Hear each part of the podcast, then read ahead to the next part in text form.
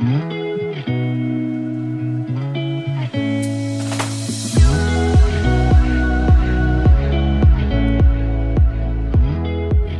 大家好，欢迎来到 Annie 的爱情急诊室，我是 Annie，你的爱情诊疗师。在这里，我们会解答大家在感情上遇到的疑难杂症，也会邀请听众朋友来节目上分享亲身经历的感情故事。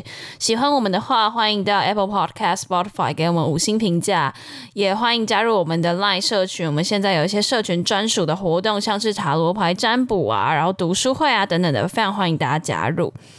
那在节目的这一开始呢，我们就邀请到已经很久没有来我们节目的安东尼来跟我们聊天一下，因为其实最近是我们的频道一周年，那呃很感谢大家跟我们一起走过了这一年。那四月份就是我们的呃欢庆一周年的月份，这样，所以我们其实准备了很多限定的活动，像是刚刚提到的塔罗占卜啊，让我们前几天也开了一个许愿池的活动，就是让大家能够许愿说，希望在频道里面听到我们分享怎么样的内容。或是跟哪一些创作者合作？那大家许愿的内容，我们目前都有在准备当中。那先让我们欢迎一下安东尼来跟我们讨论一下今天想要讨论的议题。我们欢迎安东尼。谁是安东尼啊？谁啊？是不是大家都快忘记你了？谁啊？有这个人吗？什么意思？好，那你要不要跟大家说一下嗨？哦，嗨！你很敷衍哎，这是安东尼第一次用我们的新麦克风，那你要不要就是发出个声音让大家听一下？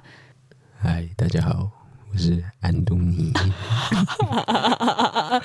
什么意思？你是那种那种耳边低语的 ASMR 吗？好，对，废话不多说，就刚刚有讲到说我们有开一个许愿池嘛。那这个许愿池，其实我本来的初衷是说，就是希望让大家可以许愿，说想要听我们讨论什么主题。比如说像之前就有一些人想要听我们讨论，比如说什么酒后乱性啊，或是什么呃，可能关于要不要交往前要不要先试车什么的。那我可能就会想要去找一些相关的创作者来合作，或者是说找一些有这方面的经验。结果到最后发现，好像这变成一个另类的提问箱的感觉。靠，到底是要有几个提问箱？就已经有匿名的了，然后还有社群，然后现在许愿池又变成有点像提问箱的感觉。好，不是重点，反正就是在透过这个许愿池的过程中，我发现其实大家的困扰有一点不谋而合，就是我发现大家其实，在对爱情里面，通常都是可能比较没有自信的，然后可能他对他自己为什么要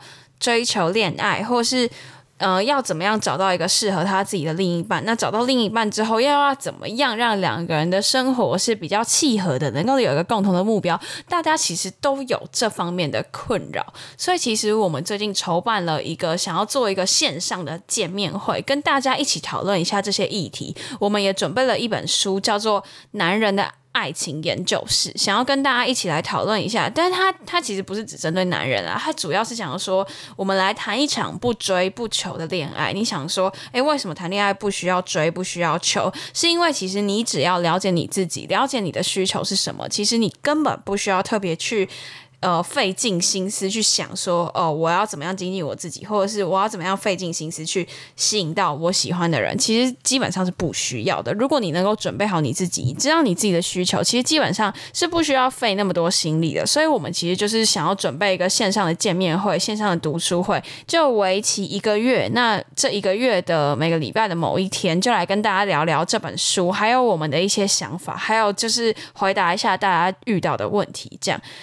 那我们首先想要来看一下许愿池里面有什么问题，跟就是我刚刚讲这些主题有关呢？首先呢，是我们的资深粉丝肥肥，哈哈哈哈，肥肥，肥肥，嗨，肥肥，嗨，肥肥。哦，我真的觉得肥肥对我们真的是超挺的。他就是每一次我们有活动，他都会想要想尽办法想要来参加，然后也很热情的支持我们。然后有一次，哎，他给我们的热红酒，我们什么时候应该来煮一下？等一下。等一下就煮了，等一下马上煮。哦，对，不然我们帮肥肥广告一下，就是肥肥在早餐店打工，可以去吃他的早餐，超好吃，对吧？对，就是他那个那个那个叫什么？那是算是煎饼吗？还是什么饼？我不太确定。薄饼，烤饼，薄饼，对对对，那东西是真的很好吃，大家欢迎可以去捧场肥肥。那详细的地址，呃，再私信我们一下，对直接去社群问他。哦，直接去社群问他，他应该很乐意，或者是想要揪他那个早五早六健身。没有他，可是他要跟学长见。他说他见早上跟晚上。对啊，哎，很强哎，肥肥很巨哦，很巨哦。好，那我们认识巨巨的可以去找。也可以揪安东尼啊。他现在就是那个，我现在找不到伴。对，而且。什么意思？而且他现在就是那个没有人揪他，他可能就那个没有办法对，就不想去，然后很懒，就每天肚子越来越大，迈向那个中年肥宅工程师，笑死！好了，什么时候要念肥肥的问题？好，肥肥说，大家认为为什么需要有另一半呢？自己一个人不是也可以过得好好的吗？那对于有没有另外一半的看法是什么？不是想要探讨，因为以后婚姻需要有人帮自己签器官捐赠，这好像是我说的哦。结婚是为了有人帮你签器官捐赠，对我真的想要捐我的器官出去，因为我觉得就是你到最后都是都是，反正每个人都蛮烂命一条，没有啦，不是不是，我的意思是说，就是这个人的生命如果能够永续的下去，我觉得这是一件很好的事情。就是比如说，就像就像，我觉得会有点。等一下，我好像打喷嚏哦，会有打喷嚏 ASMR 吗？鼻子鼻子好像鼻子突然好痒，好，等一下，好，好，对，就是我觉得器器官器官捐赠器官捐器官捐赠，哎，喝醉酒这个咬字会不清楚，器官捐赠这件事情。其实挺好的，但是说真的，我全身上下都一堆病，我实在是不知道我器官哪里可以捐出去。但如果可以的话，我是真的想要器官捐赠。好，然后他说，好，不是想要探讨这个问题，而是想要说，大家在找另一半到底是为了什么人生成就，或是为了什么目的，还是就是感情对了，他就是我的另一半，所以我找他在一起。哎，这个问题我觉得超级无敌有趣，到底为什么一定要谈恋爱啊？你觉得呢？我觉得。不用啊，你觉得不用？我觉得其实大部分人是因为就是像是什么同才压力啊，或者是什么，可能大家都在谈恋爱，然后你可能觉得你没有谈恋爱，然后就是会很奇怪或什么之类的。其实说不定大部分人其实都没有很想谈，或者是可能没有经验想试试看的感觉吧。对，其实我觉得，如果今天在你生出来的时候就没有所谓谈恋爱这件事情，说不定大家就不会觉得谈恋爱是一件必经的事情，对吧？嗯，我觉得大部分就是你会去想要谈恋爱的的这种这种驱动感嘛，嗯，就是比较像是别人给你的，你自己可能就是你生理上的生理的需求需求之类的，讲讲比较难听就是性欲嘛，对不对？哦，性欲驱使。对啊，因为比如说你，你看我们看偶像剧，或是你看极端一点看呃插片，好像大家都是以就是好像生来就会告诉你说哦，因为你就是呃男女结合而生下来的，所以好像就是男女之间的结合就变成是一个必然的状态。当然现在多元性别很很盛行啊，然后我们也非常的就是。这是一个呃，就是多元包容的社会。不管你的伴侣是生理同性或者生理异性，呃，大家好像都是会就是以寻求另外一半为目的。那这可能是源自于家庭，毕竟呃，你生下来你就是有爸爸有妈妈嘛，那你就会觉得说，好像这就是一个必然的结果，好像人生下来就是应该要这样，对吧？嗯。那我这几天也有就是刚好有跟一个学长聊到这方面的事情，我们就在讲说，为什么现在好像很多人他的。他的兴趣突然变得很多元，就是像最近好像什么潜水啊、爬山啊、登山啊、健身啊这些事情变成大家的兴趣，就好像这些事情这几年变得突然变得很盛行。然后我们就在讨论说这个的原因是什么。然后学长他就有说，他觉得以他现在在职场的感觉，他会觉得说，比如说像女性以前就会被灌输你一定要结婚生子的这种。观念，那现在的观念里面，女生不一定要结婚生子，那她就会突然发现说，完蛋了，我不我不结婚生子，我要干嘛？我是不是就应该要去找一些兴趣？所以他就会，因为他没有一定要结婚生子的这个需求，就是社会没有这么强烈的框架，所以他就变成说，他需要去找一些兴趣，因为他已经不知道他自己可以干嘛了，他就也没有突然说，哦。我好像就一定要工作，因为其实，在传统的社会观念里面，是不是工作好像还是会比较觉得说是男生应该要去做的，就是男生要养家，男生要工作，男生要就是扛起家里面经济的这个责任。所以，男生对于这个就是呃社会框架对于男生的这个要求是很鲜明的。对于女生，因为现在呃比较开放的关系，所以比较不会有那种一定要结婚、一定要生子的感觉。所以变成你今天拿掉了这个框架，女生。好像就会瞬间不知道你自己要做什么。那你可能就会需要去培养那些兴趣，不然你的生活就变得很无聊。我觉得某种程度来说，跟这件事情也有点像，就是为什么一定要有另一半？这这我其实真的觉得很不解。而且我觉得最近其实我我觉得还蛮有感觉，就是盛行这种个人主义的感觉，就是个人至上，就以你自己为优先。其实因为我觉得最主要是因为现在的科技发达嘛，其实很多事情都可以自己一个人完成。那其实好像就不太需要像是以前那种社会需要，就是大家分工合作啊，或者是什么，就是很多人聚在一起，然后才有办法就存活下去的。那现在就你只要一个人。就可以完成很多事情，所以现在好像像是什么开放式关系啦，或者是不不结婚啊，像这种就是比较新颖的概念，都是越来越多人有办法接受的，所以感觉好像也没有说一定要谈恋爱的感觉。对，而且现在也就是可能因为疫情的关系，你也没有一定说你交朋友就是一定要实体聚会，或者是你就一定要跟人家见面，你才可以怎么样？因为现在不是也很多什么 work from home 啊，或者是艺人公司啊，或者是什么的，就没有那么强烈的社交的需求。所以我觉得为什么要有另外一半？我自己是觉得可以不要有另一半了，对吧？我觉得有很好，没有就算了。对，就是我觉得反而是。你刚刚讲的，就是呃，我说我说肥肥讲的啊，就是感觉对了，就刚好这个时间，这个呃天时地利人和，我们就是很合，那我们就走在一起。这样，那如果今天没有人跟你说，哦，你遇到一个契合的人，你们就是应该要在一起，那你们也不会在一起啊。这就是一个呃社会流动底下必然会产生的一个结果吧。就如果今天没有人告诉你说，你遇到了一个。你很 match 的人，你就可以跟他在一起。如果没有人跟你讲这件事情，你也不会跟他在一起啊。在一起是什么？这个定义也没有人知道啊。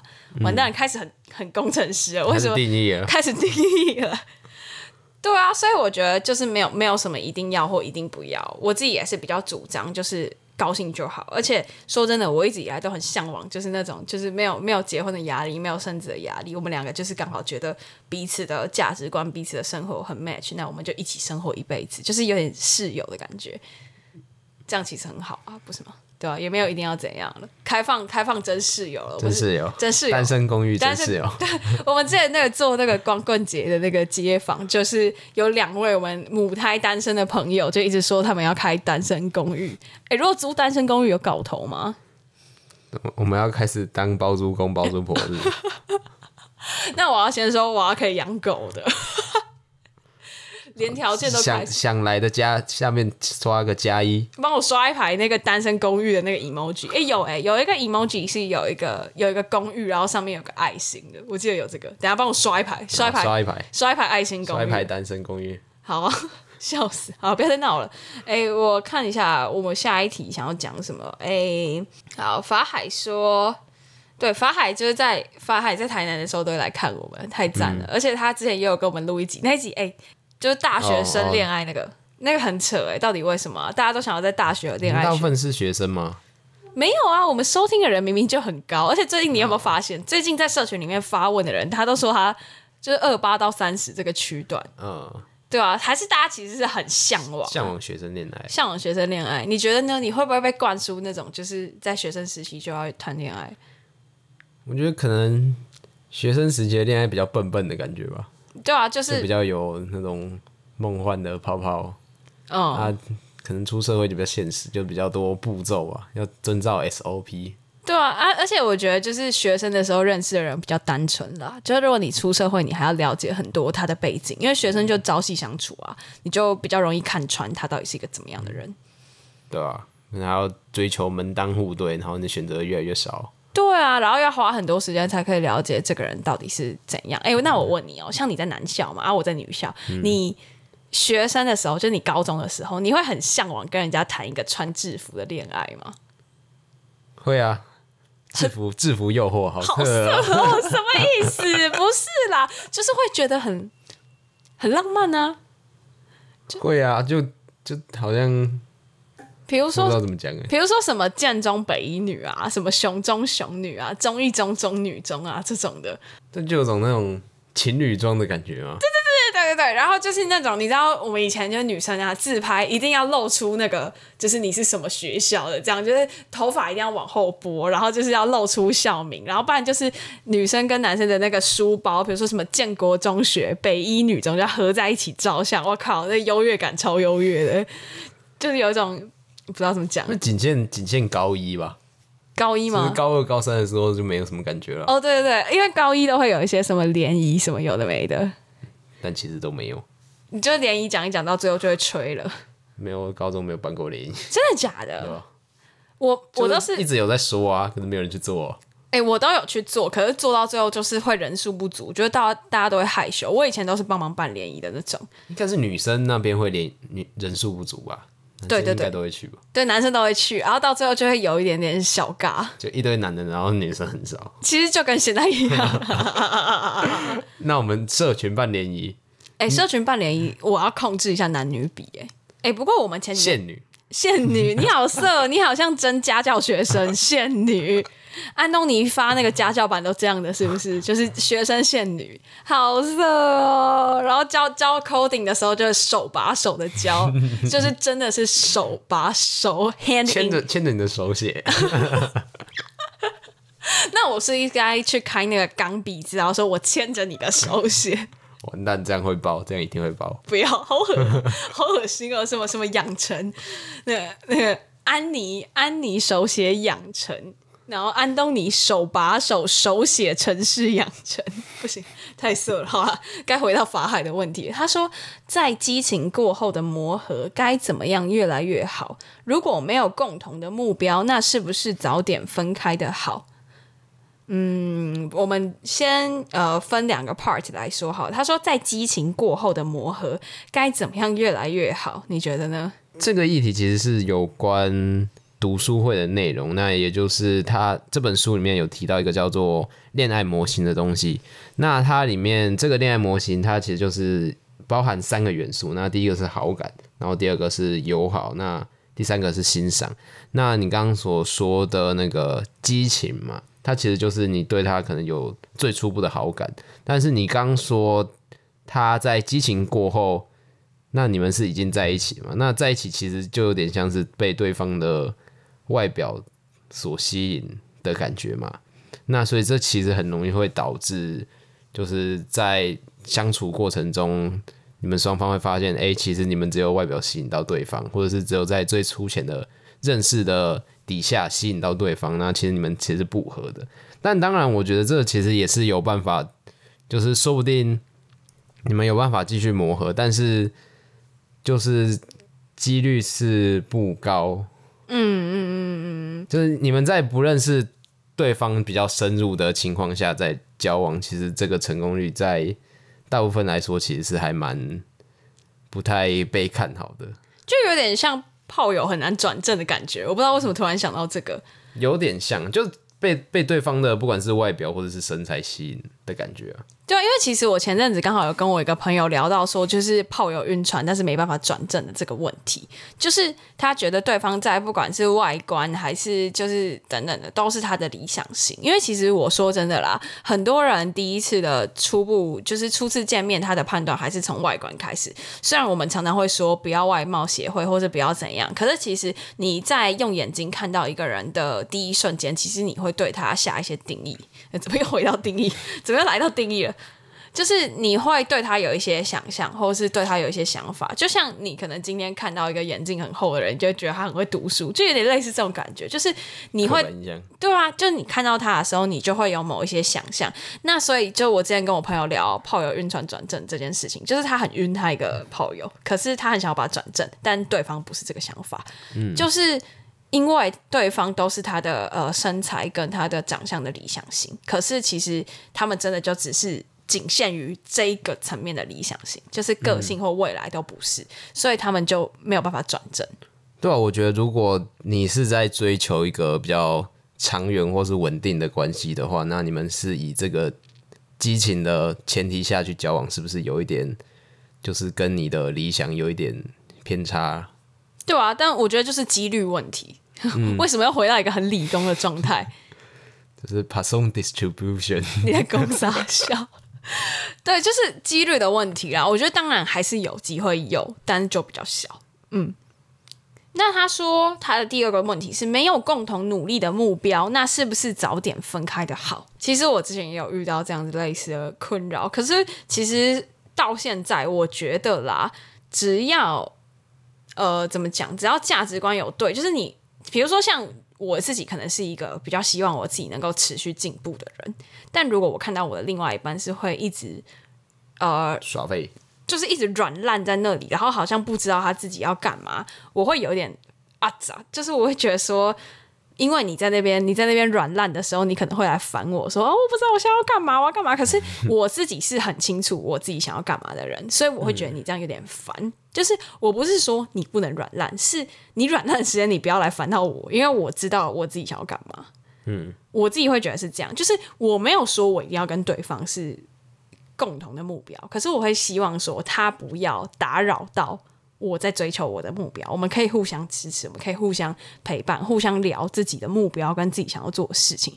可是不要打扰到对方。就是我会觉得一个成熟的恋爱是我们两个各自来看都可以是一个很好的个体，但是我们结合在一起会更好。这样结合在一起听起来好色哦。果然喝酒之后就比较色。没有。好，那你觉得呢？你觉得一定要有什么共同的目标吗？共同努力的目标？我觉得其实就跟你刚刚说的比较像嘛，就是有共同的价值观跟生活习惯，我觉得其实就就差不多了。因为其实也没有说两个人一定要同时做同样的事情，就只要能够在嗯你平常能够正常生活情况下，然后可能互相互相帮助、互相鼓励，我觉得这其实就很好了。对啊，因为其实说真的，你要遇到一个什么方面都跟你很契合，然后能够追求一个东西，同一个东西，其实是蛮难的。我最近有被那个 Facebook 推播到一个蛮久以前蛮红的那个剧，就是叫做什么啊？我们不能是朋友，还是我们可能不能是朋友？你知道那一部吗？就是有有刘以豪跟那个郭雪芙的那一部，然后他们就是在讲说，原本郭雪芙她有一个。是要结婚了吗？我忘了的对象，然后他们就是他们就是会规定说，比如说一餐不能吃超过一百块，然后什么呃每天都要每个月都要存多少钱，然后就是为了买房，然后他们就是为了追求什么共同的目标，结果到最后发现就是他的那个未婚夫就是呃有点跟他的女主管走太近，然后或者是说他就是一直飞出国，然后为了工作为了什么的，然后忽略掉这个。女生也需要他的陪伴，就是忽略郭雪芙也需要他的陪伴。然后结果后来就是他出国出差，然后还就是搂着他的女主管，然后却还可以就是张扬的说：“哦，我只是为了，我只是为了追求我们共同的目标，为了讨好我的主管，所以我才这样子做。”然后到最后，其实我觉得这个目标就有一点被模糊掉了，就是说，呃。你们能够一起生活，你们可以一起买房，你们可以一起存钱，这当然是一件很好很好的事情。可是他却忽略掉，他们根本是应该是就是一对情侣，然后应该要相爱，应该要互相陪伴对方，这样，然后就因为这个目标而去模糊掉原本的那个焦点。我就觉得这件事情就会造成很多像他们后来相处上就有点疙瘩，然后双双出轨嘛，对，也算出轨吧，不管是肉体上的还是精神上的，就是算是出轨，这样也不是很好。所以我。觉得说所谓的目标，其实说真的不是那么重要，反而是你们搞清楚说，呃，你们彼此希望是一个怎么样的生活模式，怎么样的价值观，再继续下去，这样是会比较好的。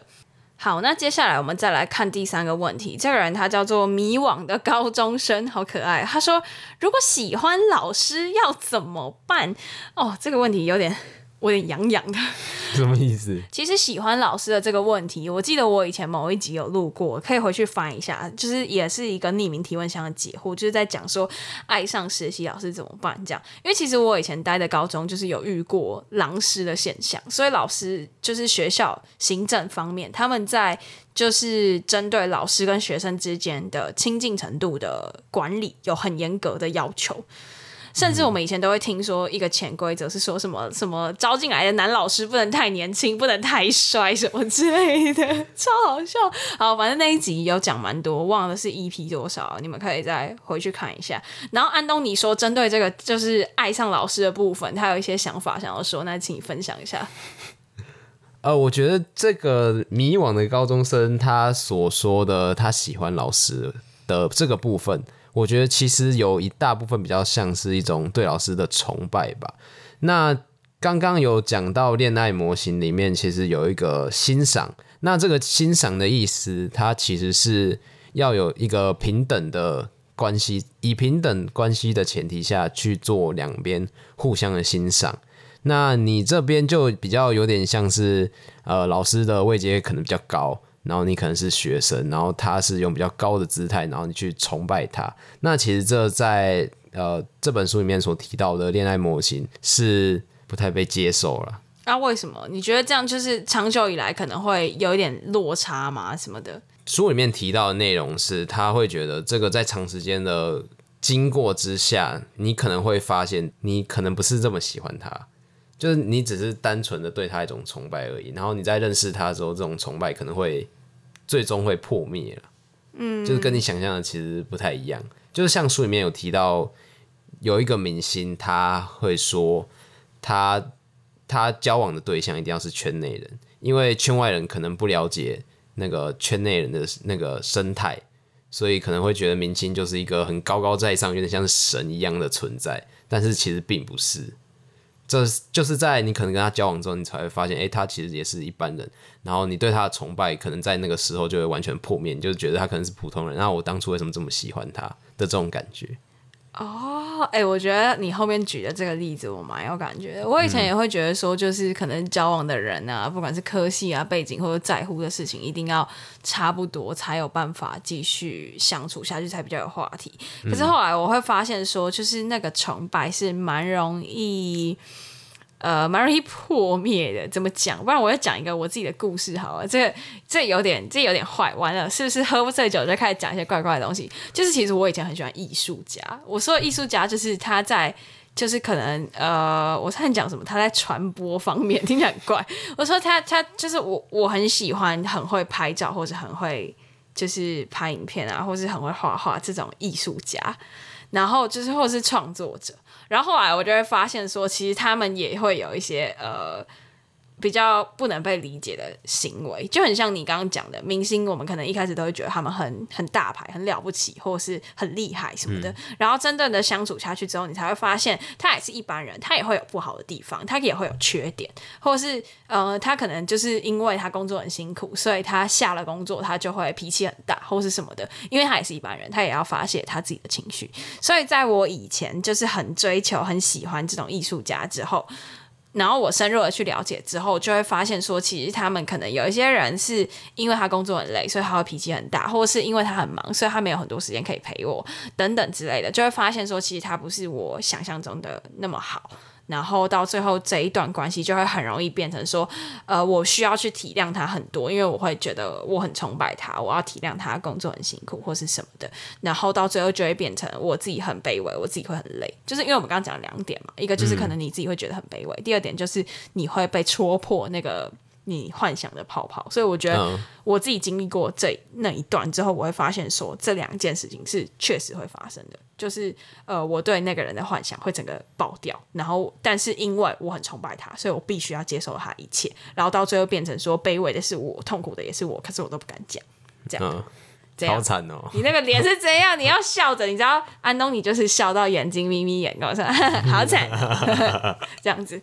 最后一个问题呢，是我们的一个资深粉丝 Mr. J 他的提问。他说：“如何判断对方在暧昧之中有没有进一步的可能？”我记得这个我们前面的集数应该隐隐约约也有谈到过这相关的内容。那这就会扣合到我们读书会的最后一 part 的叫做恋爱实战的攻略。那我们希望就是跟大家讲一下，就是怎么去。谈一场比较成熟，而且也是比较容易成功的恋爱，因为其实毕竟我所知道，就是社群里面大家也都是二三十岁的人了，那我们不像，就是我觉得其实。在我超过二十岁的时候，我会有一种我不能再挥霍我的青春了的感觉。虽然我才二十，青春一青春一去不复返。对，你会不会有这种感觉？就比如说你到要毕业，或者是你到一个年纪的门槛的时候，你会不会突然有一种觉得说，你好像不能再那样子过生活了？你会觉得吗？那不然要怎样？不是，就是比如说像你二十几岁、二十差岁的时候，你就开始想说，呃，你现在在谈一场失败的恋爱，你可能。就是就要孤独终老了，这样就没有人结婚了，或者是你就就是那个容错率变变你是指低了。在恋爱方面的？对对对对对，我觉得这个这个议题在男生跟女生其实有蛮大的差别，不然你觉得怎样？因为不是不是都说男生其实，在越老越老的话，其实是越吃香的嘛。哦，价值越高啊，对对啊对对。但是女生越老，价值是越低的。女生在那个年轻的时候价值是最高的，不是有这么一种说法？对，所以你现在在嫌弃我？我没有，不是，我觉得这件事情是是真的。我们就先说生理结构上来说，女生太老就不适合生小孩啦。嗯，对吧？啊，男生大家都不是都会说，就是不是很多女生啊，我这样讲会有政治不正确的问题吗？就是不是很多人都会喜欢，就是一个追求一个可能事业已经成功的男人的那种感觉吗？很多人会这样吧？这是客观的描述，不是不是主观的政治不正确你说。Sugar Daddy 吗？要不要当我的 Sugar Daddy？没有啊，我觉得，我觉得这件事情是真的，就是就像我们刚刚最一开始也有讲到说，男生本来就有一种就是社会框架下给你一种你必须要扛起一些社会责任的这个问题，所以大家本来就会。觉得说男生好像就是要男主外啊，女主内的这种这种感觉，所以你说男生的呃价值是在越沉越香的部分，我觉得我是可以理解的。以社会框架的眼光下去看的，对啊，而且女生就是对啊，就是生理结构上，你本来就是越老，你可能就会比较越没有办法被价值，你可能被男生看来你价值可能就会比较低，什么那种感觉，就是就是一个传统的传统的想法这样。嗯，所以好，我们刚刚在说什么？我们刚才说过了一个年纪会不会觉得有差？我觉得我自己会觉得有差，因为我就会觉得说，好像交往的对象的成功率不能再太低了。因为我就已经我就已经快三十了，什么我下一个阶段就是快三十了，什么这样子之类的，就不能再错了那种感觉。那你会有这种感觉吗？你是不是就比较不会有？单身越久越没有感觉，怎么办？为什么啊、我不知道，就好像先求有再求好？就是你就是这么大一段时间你都这么听过来，其实再再继续下去好像也没有什么困难的啊、就是如果说，除非说真的闲到没事做啊，不然其实好像反而是把自己的生活过好比较重要吧。嗯重心要放在自己身上。对啊，就是就是，其实，在这些单身的日子里，就是努力的想办法让自己能够更专注在自己身上的感觉。我不知道为什么我很想要帮你写一个语录，哎，就是在这些单身的日子里，我要告诉自己，我一个人也会很好，这样之类的，就一个没有，其实我在筹办单身公寓啊。其实你现在是就是准备买房，就是投资准备买房，没有你你明明就是赔惨了，你不要再跟我说什么你要投资买房，每每我天现在要用那个那个虚拟的土地，然后去盖一个单身公寓。笑死，然后看看你的那个，你每天交易所就是一直赔，一直赔，一直赔。好，没有了。对，所以最后，那我们现在就是在读书会的最后一 part，就是会带给大家说，你到底要怎么样才可以谈一个比较成熟而且是有成功的恋爱？那首先呢，我们会带入一个呃叫做好感森林的东西，就是你要。培育你的好感森林，让你自己散发出你自己的特质，然后对方也可以对你有好感，这样。那第二个步骤就是会教你说怎么样去释放你的意图，就是你不要让你的关心变成对方的压力，就是因为你会你用的关心一定是你主观的你的感受嘛，但是有的时候会造成。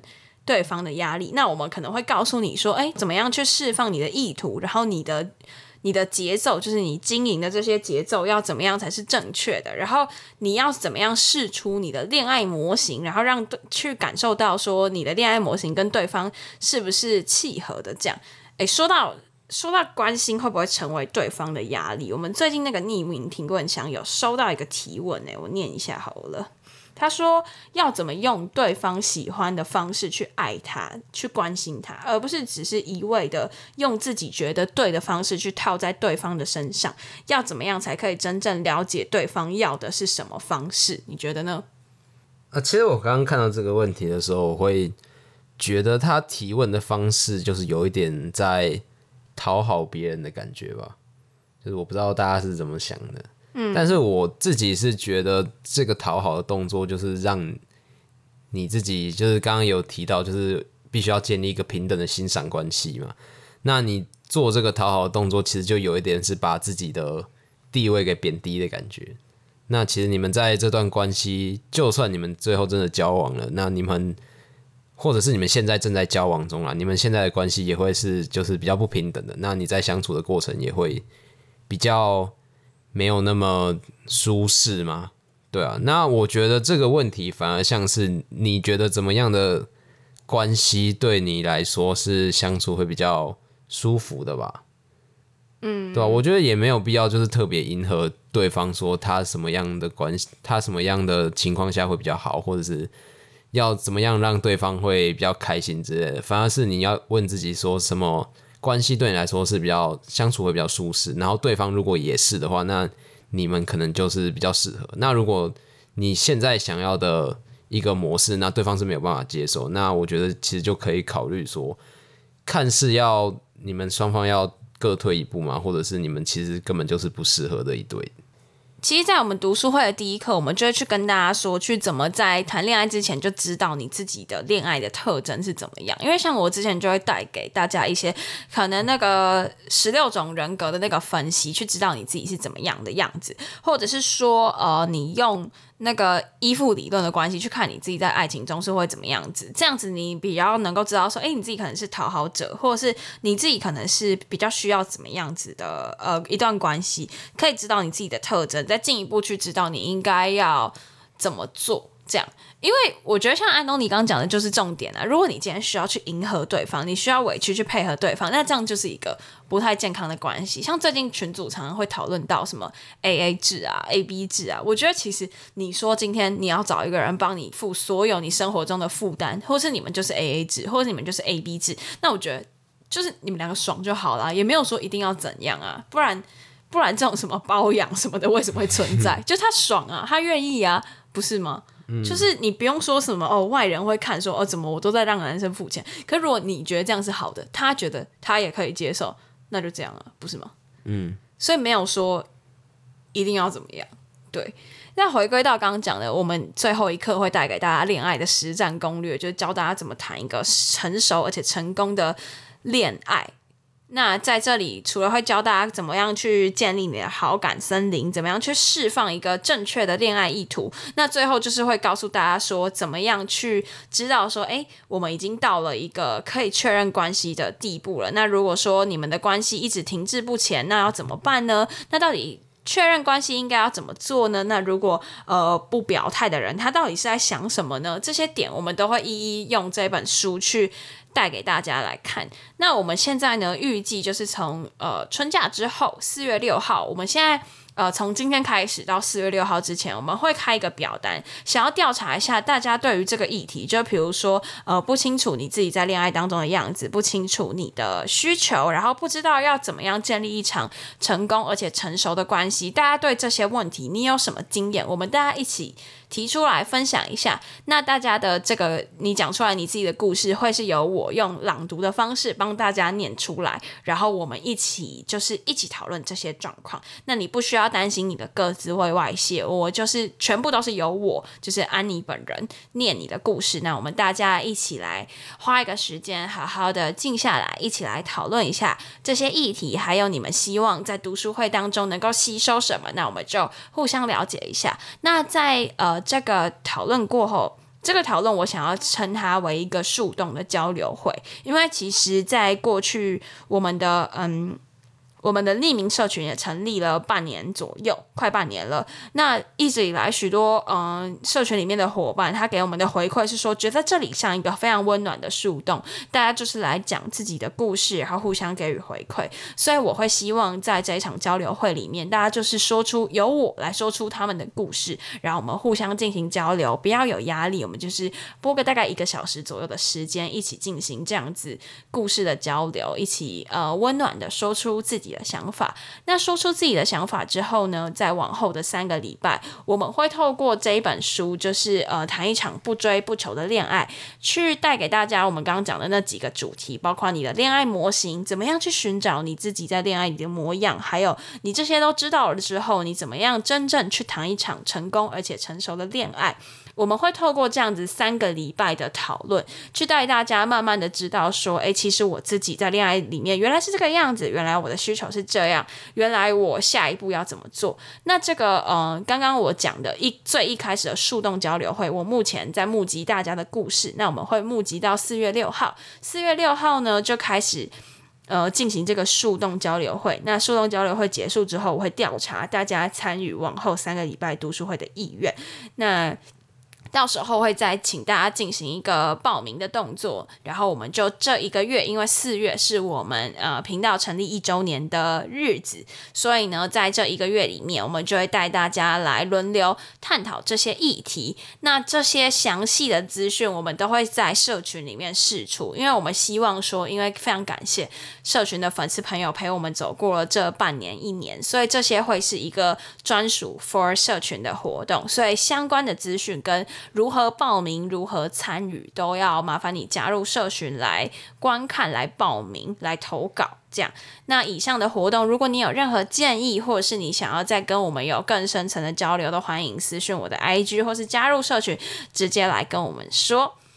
好啦，那今天的分享就到这里结束啦。我跟安东尼已经做到快脚麻了，因为就是我们这个麦克风可以有一个双人模式，可是它的收音范围就是对象一百八十度这样，所以我们两个现在就是坐在地板上有一张小桌子，请你发表一下你现在快过了快要一个小时之后脚底的感言。感觉不到了。为什么感觉不到？喝太多酒是不是？对，没有，我是真的已经麻到一个不行了。我刚刚甚至就是 开始想要坐椅子。没有，我现在我现在就把它压着啊，然后只要不要动，其实就没有太特别太大的感受。没有，我现在真的已经快要麻掉了，所以我要赶快念完我的结尾 outro。好啊，那今天的分享就到这边结束啦。喜欢的话，别忘了追踪我们的 IG Annie，你的爱情诊疗师，也可以点主页的链接，更了解我们哦。最后啊，如果你还在为情所苦，快加入我们的 LINE 匿名社群，不管是说下你的问题，或是参与我们的树洞交流会，参与我们的读书会，我们都非常乐意哦。那这些呃社群专属的活动，要麻烦你加入社群才可以参加。那这些链接我们都会放在下方的资讯栏，欢迎点击，也欢迎到我们的 IG 来看看。那喜欢我们的话，记得到 Apple Podcast、Spotify 去给我们五星的评价，也可以给我们小额的资助，赞助我们继续创作。那非常感谢大家的支持，那也很感谢听众朋友这一年来的支持。未来我们会带给大家更多的活动，还有更多的内容来带给大家。这样，那我们就下集见喽。然后希望可以在呃树洞交流会还有读书会看到你们的身影。那就下集见喽。现在时间一点四十一分。我是说凌晨，好累，然后脚好麻。好，那就先这样喽，拜拜。